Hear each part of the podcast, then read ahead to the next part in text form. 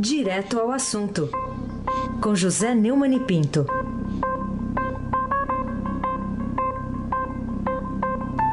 Neumani, bom dia.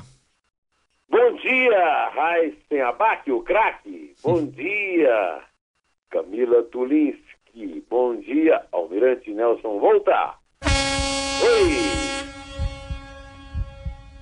Bom dia, Moacir Evangelista Biasi. Bem-vindo de volta. Bom dia, família Bonfim, Manuel, Alice Isadora.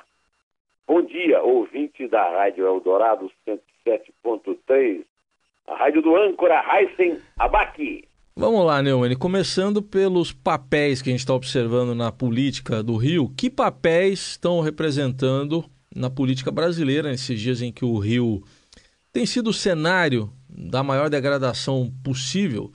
O, os políticos de destaque daquele estado, hein, Neumann? É, de um lado, a gente já está sabendo hoje, né, desde ontem, que o Tribunal Regional Federal da Quarta Região, em Porto Alegre, reduziu a pena dada pelo juiz Sérgio Moro, de Curitiba, ao ex-presidente da Câmara dos Deputados, Eduardo Cunha, do PMDB do Rio, de 14 anos e 4 meses para 13 anos e 6 meses. Enquanto isso, os jornais noticiam que o PMDB já escolheu o seu militante é, para o aliado, para o ministério que cuida da articulação política. É exatamente o aliado mais leal do Cunha, o mais fiel. Chegou até a visitá-lo na prisão em Curitiba, mesmo morando em Brasília. Carlos Marum, deputado pelo Mato Grosso, mas é, uma espécie de satélite do Cunha e agora do Temer. É, é o nome mais cotado, segundo a notícia que foi dada é, no Estadão, pela coluna do Estadão, do, da Andresa Matais e do Marcelo de Moraes, para o Ministério atualmente do Tucano Eduardo Embaçaí, da Bahia, que vai sair, parece que vai para outro ministério, talvez substitua a Luiz Linda Valuar no Ministério é, da é, dos direitos humanos, acabando com aquela sua, o seu trabalho escravo, né? Bom, o, os jornais estão dando já isso como mais ou menos certo, mas o, o, o Temer ainda não bateu o martelo, né? Já que estamos falando de juízes e, e tal. Olha, o, o faz parte da bancada dos suspeitos investigados na Lava Jato. E nunca teve o menor pudor de ser o braço forte, visível do Eduardo Cunha, antes e agora de Michel Temer. Ou seja, é um elemento da linha de frente do grupo que o enxotado, enxovalhado e criticado pelo novo diretor da Polícia Federal, Rodrigo Janot, apelidou de quadrilhão do PMDB. Tá certo? Bom, esse cargo que ele deve ocupar é o cargo mais importante da comunicação entre os poderes executivo e legislativo. Outro nome vindo do Rio, mas que não é do Rio, e que se destaca no noticiário do dia, é o, o, o Rodrigo Maia. O Rodrigo Maia nasceu no Chile, teve até uma confusão danada, ninguém não podia ser deputado, mas é filho do ex-prefeito carioca César Maia, que foi homem de confiança da economia do socialista moreno Leonel Brizola, e depois enveredou por carreira solo à direita, editando um blog que dá o que falar. E ele está sempre com grande importância na política lá no Rio. Expoente do tal do DEM, Rodrigo elegeu-se presidente da Câmara e, nessa condição, se tornou um importante articulador das vitórias consagradoras de Temer na Câmara dos Deputados.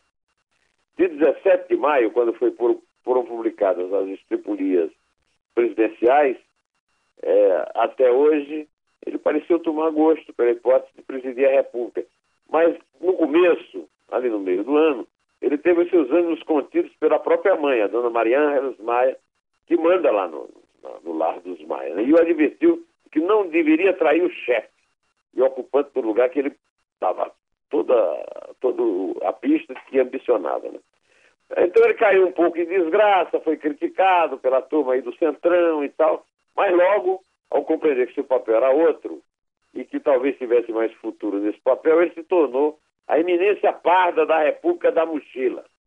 Nos últimos meses foi a maior garantia da permanência de Temer não pelo lado positivo, mas pelo negativo. A direita financeira, o chamado mercado, nunca admitiu que ele viesse a substituir o nosso mordomo de velório. Né? considerando pouco confiável. Quis o destino que agora ele fosse uma eminência parda do jogo federal, fazendo o papel que o gaúcho Pinheiro Machado desempenhou na República Velha, no, no governo de, do Marechal Hermes da Fonseca. O condestável da República do Jaburu está agora indicando novo ministro das cidades para o lugar de outro tucano, Bruno Araújo. Aquele que deu o voto decisivo para o impeachment de Dilma, vai gerir um dos maiores sonhos de consumo do Centrão em matéria de verbas orçamentárias na esplanada dos ministérios. É um tal de Alexandre Baldi, um desconhecido, como tudo que acontece no governo Temer, saído ali do baixo clero da Câmara. É, saiu dos ermos de Goiás, emergiu no relatório da CPI, protagonizada pelo conterrâneo bicheiro Carlinhos Cachoeiro, figurinha carimbada no escândalo que caíram, em que caíram o símbolo maior da hipocrisia nacional, Demóstenes Torres, lá de Goiás também, e o Valdomiro Diniz, do Rio, croupier da rolesta manipulada por Zé Disseu no começo da era petista da limpeza dos cofres da viúva. Baldi emerge do ostracismo para desempenhar um lance ousado. Já que o Planalto não aventava sua nomeação, ele perdeu a paciência e ele mesmo anunciou numa rede social que o Planalto foi obrigado a, a repetir e confirmar, marcando até a para essa semana. Agora, nós sabemos que ele é desconhecido, mas é primo do poderoso marqueteiro de Temer, ou seja, é da oligarquia temerária, né? Temerária é a situação do país. E homem de confiança do Maia, o Elcio Muco. Isso tudo no momento em que o país, angustiado, acompanha a agonia do Estado de Direito no Estado do Rio. Praça da Roubalheira, do Godfather, Sérgio Cabral e seus três mosqueteiros, Pitiani, Albertassi e Melo. O Heisen, você me desculpe, Sim. mas eu resumo esse comentário todinho numa pequena frase que minha avó Nanita adorava dizer. Deus nos acuda, Heisen. Só por ele, né? Só com a intervenção dele mesmo. É. Agora, tudo isso no, no momento que você. Tá, tudo isso que você está comentando, Neumann, no momento em que a procuradora-geral Raquel Dodge diz lá ao Supremo que o Rio é uma terra sem lei. Né? Ela entra até com uma ação no Supremo Tribunal Federal para suspender a resolução da Assembleia Legislativa que revogou na sexta-feira, agora passada, os decretos de prisão dos deputados Jorge Pisciani, Edson Albertassi, Paulo Melo, todos do PMDB. Né? É, é esse o contexto. É, é o que relata uma reportagem publicada no Estadão hoje, com assinatura de Rafael Moraes Moura e Breno Pires, direto lá da sucursal de Brasília. A procuradora questionou a fundamentação da resolução da Assembleia Legislativa já do Rio, que menciona o julgamento do Supremo Tribunal Federal no mês passado sobre a aplicação de medidas cautelares a parlamentares, é uma espécie de diversificação da prisão, para embasar o texto de, de revogação da detenção dos deputados estaduais do Rio. Mas uma coisa é o outra coisa é o trio da parada dura, né, meu amigo? Para Raquel, ao contrário do que presumia a a decisão do Supremo naquele caso é inaplicável. A decisão do Tribunal Regional Federal da segunda região, TRF2, que determinou a prisão de Cristiane Melo e Alberta. Naquele julgamento, os ministros do Supremo decidiram que a imposição de medidas cautelares que dificultam o exercício regular do mandato de parlamentares deverá ser submetida ao aval da Casa Legislativa, mas o padrinho na medida era o Aecinho, o neto do Tancredo, o dono do PSDB e dos sonhos dos brasileiros que acreditavam que seria a alternativa à roubalheira petista. Dodge ecoou palavras é, de desembargadores lá do Rio. Né? Segundo ela, a decisão do Supremo Tribunal Federal não pode ser aplicada por analogia aos deputados federais, desculpe, aos deputados estaduais, nem a Suprema Corte autorizou a extensão dos seus efeitos aos estados e municípios. A Raquel, a decisão eh, da LEG afrontou o princípio da separação dos poderes e o sistema federativo. Ela ecoou as palavras, né, como eu disse aí, dos, dos desembargadores. E chamar em especial o, o, o relator lá do caso, que foi muito duro, o, o desembargador Abel Gomes. O, o comandante, joga aí o, o Abel Gomes no ar. O senhor pode soltar quem pode prender, o senhor pode expedir o varão de soltura quem pode expedir mandado de prisão. Sobretudo quando a prisão decorre de prisão preventiva parecer de Dodge relata com a precisão de uma boa reportagem a afronta da LERJ, a justiça, portanto, ao Estado de Direito em geral e a cada cidadão brasileiro que preze a própria liberdade e seus direitos na atual democracia vigente aqui. O caso do Rio assemelha-se a um câncer que debilita o organismo democrático num Estado importante na federação e pode avançar como uma metástase para o resto do país se o governo federal não intervier lá. Só que a intervenção arquiva as reformas que o presidente quer fazer, são urgentes e também a intervenção depende de uma autoridade moral que o Temer nunca teve e agora mesmo não tem. Mesmo Heisen, mesmo, como diz os caras, mesmo Heisen, Abac, o craque. Muito bem, eu até falei mais cedo aqui, eu acho que o, o pessoal da Alerge lá. Alerge. É, o... você, você teme não falar o I. É o I, Alerge. Alerge. Então, eu estou sugerindo que o eleitor lá do Rio fique alérgico a, a, esse pessoal, entendeu? Não vote neles. Estou participando da sua campanha aí, não releja. Não releja. É. Não releja ninguém. Então. Pisciane e nenhum outro deputado. Então, fique alérgico a esses caras aí. Vamos falar aqui agora, eh, já que está falando de urgência, né? Você falou é de urgência. Ser alérgico. Eles falam 12 também. Eu gosto quando eles falam 12. O Nelson Volter que perdeu o sotaque, virou paulista. Mas por falar na urgência das reformas, que, que você é, nos tem a dizer aqui sobre o, o retrato do Brasil que foi feito pelo Banco Mundial, né? O Banco Mundial diz que é um país que gasta muito e que gasta mal e que terá de fazer escolhas duras para ajustar as suas contas. Podia trocar o ódio e progresso da bandeira por muito e mal, porque é a melhor definição que eu já vi do Brasil nos últimos tempos. Esse documento foi divulgado pelo Banco Mundial ontem, resulta de um estudo que foi encomendado em 2015 pelo então ministro da Fazenda, Joaquim Levy, da, no governo Dilma ainda, né? para propor medidas que reduzissem os gastos do setor público. O resultado é um receituário liberal, com propostas que vão desde o congelamento do salário de servidores ao fim do ensino superior gratuito. Intitulado Um Ajuste Justo, o relatório mapeia medidas que permitem enquadrar o gasto brasileiro à regra do teto de despesas, que impede que os gastos cresçam acima da inflação do ano anterior. Entre elas estão também a revisão da Zona Franca de Manaus, o Simples Nacional, o fim das deduções de despesas com saúde no imposto de renda da pessoa física, a revisão dos programas sociais e a redução das amarras do orçamento federal. O relatório antecipa, na prática, o debate econômico das eleições de 2018.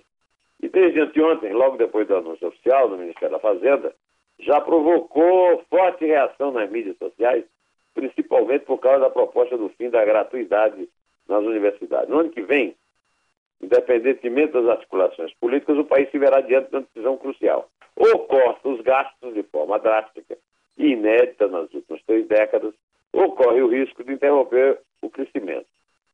Segundo o diretor do Banco Mundial no Brasil, o Martin Heiser, eu tenho escolha, a macroeconomia tem maneiras de solucionar problemas que os políticos não solucionam. Para ele, é melhor enfrentar essa discussão agora com transparência. É, a sugestão envolve também um enxugamento de 1,29% do PIB e dos gastos dos estados e municípios, elevando o potencial da economia a 8,36% do PIB. O grande mérito do relatório é sistematizar o que já se sabe há muito tempo. Há muito tempo já se fala que o Brasil gasta muito e mal. Mas o Banco Mundial chegou com a sua competência, a sua credibilidade e também a sua má fama para a esquerda, né, para apresentar os dados concretos da realidade que levam a essa situação trágica do Brasil. Né? É, o, o, Marcos Lisboa, presidente do SPER, é, disse que é, é, exatamente isso que eu estou falando. Né? É, quer dizer que o Brasil poderia fazer muito mais do que gasta. Para ele, a medida mais importante é a reforma da Previdência. O banco calcula, o que a reforma economizaria o correspondente a 1,8% do PIB. O, Meirelles, Henrique Meirelles, o ministro uh, do Temer, acha que se trata de um mapa de como gastar menos e aumentar o desempenho das contas públicas. Ele tem toda a razão. Segundo ele, se houver consenso sobre as propostas, elas são, serão incorporadas à política pública. Isso é que é difícil. Né? Mas, tanto é difícil, que o condestável Maia não é assim tão otimista quanto o ministro foi. Vamos ouvir o Maia, Almirante Nelson. É uma matéria estruturante para o Brasil e não pode ser votada de qualquer forma. Se a gente não tiver condição de votar agora, A gente espera para o segundo momento. Eu acho que está longe, eu não sei, não estou falando. Por que está longe? Porque um mais um vai somando, não tem 308. Ô, Raíssa, é, voltando ao relatório, o relatório é cruel e doloroso, mas é absolutamente correto, justo. E é mesmo um relatório justo. Precisa ser levado em conta no debate eleitoral de 2018. Muito embora eu pessoalmente não tenha muita esperança de que isso ocorra com o mínimo da serenidade exigida.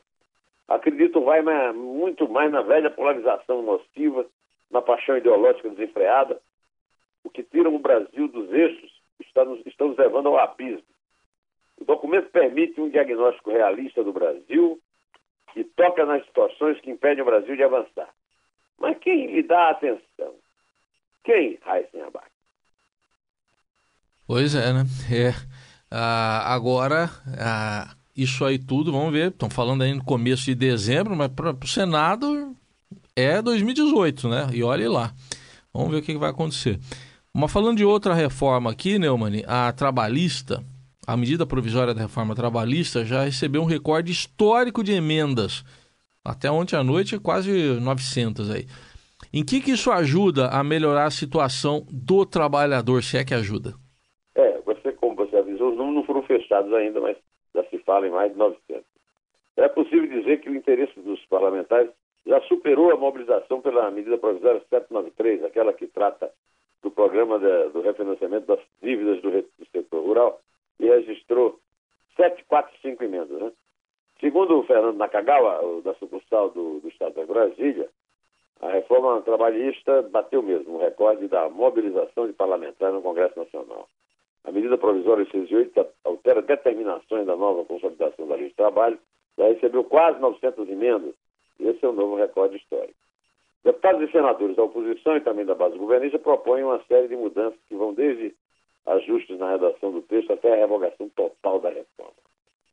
Entre as emendas, há a sugestão de um novo sistema de financiamento sindical, é claro, e regras para garantir o salário mínimo ao trabalhador intermitente. Às 8h15 da noite de ontem, o único, último dia para o recebimento de emendas, o sistema do Congresso registrava 882 emendas, a MP 808. A inclusão de emendas é encerrada à meia-noite e o número final vai ser conhecido daqui a pouco, ainda hoje de manhã. Mesmo se o número fechado, o interesse já superou, né? Tudo que houve antes. E, entre as 900 emendas, há sugestões como a do senador Paulo Paim, que pede a revogação da reforma inteira e o restabelecimento da redação anterior da consolidação da lei do trabalho. A reforma trabalhista, aprovada em 1943, você vê como é moderno e como é progressista esse povo do PT, né? A reforma trabalhista é a joia da coroa do governo Temer. Mas o próprio presidente encarregou-se pessoalmente de jogar no lixo o magnífico, monumental esforço brilhante do relator Rogério Marinho, do PSDB do Rio Grande do Norte. Esse relatório, que foi aprovado na Câmara e no Senado, põe o Brasil no conceito mundial contemporâneo das relações trabalhistas. Mas quando o Temer entrou com a sua mistura de pessoal de frouxidão e esperteza, resultou nesse mostrengo aí de aparência inadministrável, que é, é uma medida provisória absolutamente desnecessária, mas que ele prometeu e ele foi cumprir a promessa, deu nisso aí. É de dar dó, principalmente em relação ao trabalhador. Temos 12 milhões e meio de desempregados e a reforma trabalhista podia ser uma forma de melhorar o mercado de trabalho, mesmo que fosse lentamente.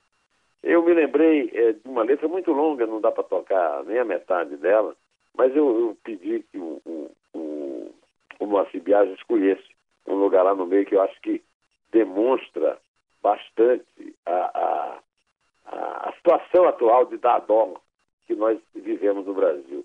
Toca aí a, a música é, Metal contra as Nuvens, de, é, da Legião Urbana, do genial é, é, Renato Russo, meu amigo Nelson Volta.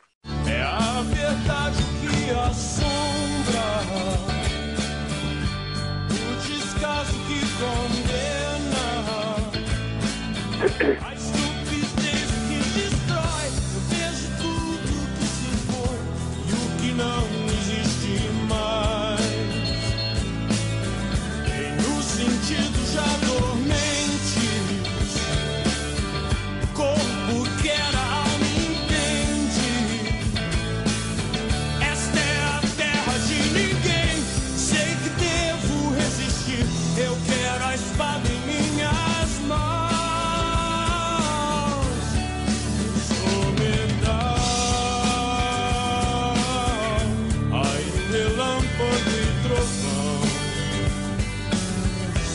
Vamos contar ou vamos chorar?